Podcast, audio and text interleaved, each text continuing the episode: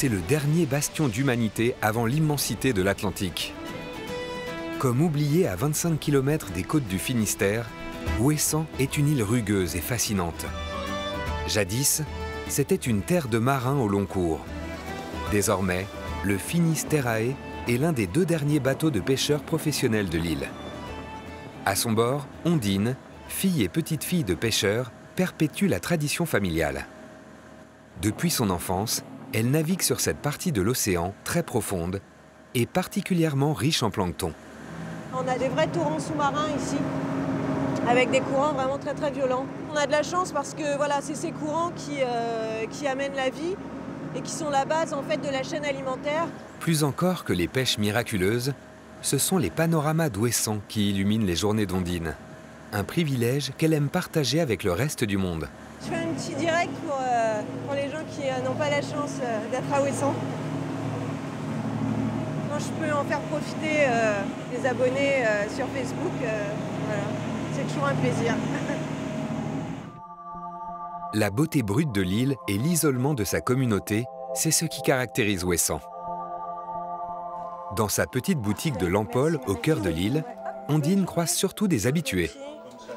C'est assez sympa parce qu'on est, on est quand même pas très nombreux euh, euh, l'hiver. hein. On a une population ici, on est autour de 400 habitants en janvier-février. Et parmi eux, le père d'Ondine, surnommé Fanche le Pirate. Cet ancien de la marine marchande ne compte plus les tours du monde. Ouais, bien.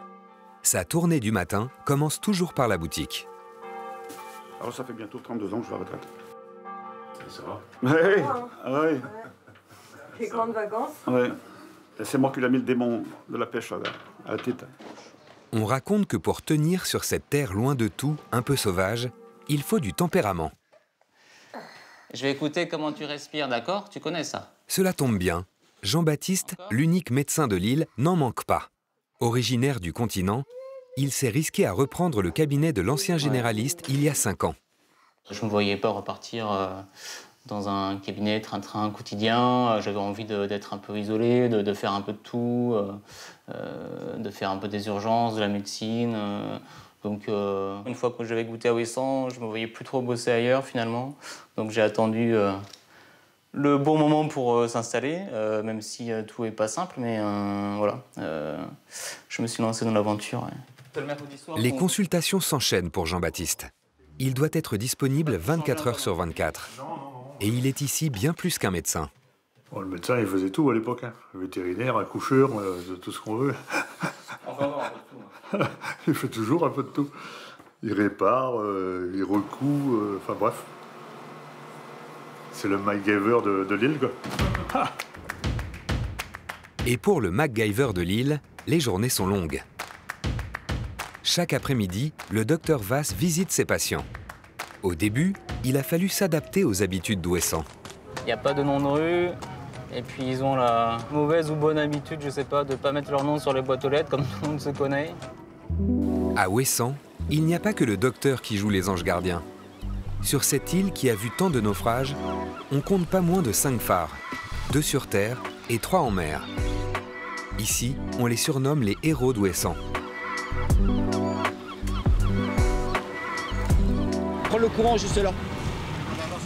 Un tout petit peu de. euh, Raoul. Merci. Dominique, photographe, profite de la petite houle pour venir saisir le reflet du phare de la Jument au sud-ouest d'Ouessant. Un instant rare.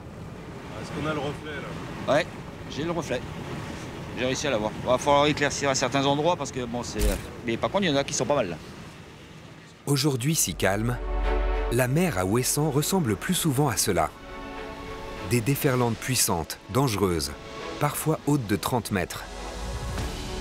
Dominique est tombé amoureux de l'île pour les fortes tempêtes d'hiver qui mettent les phares à rude épreuve.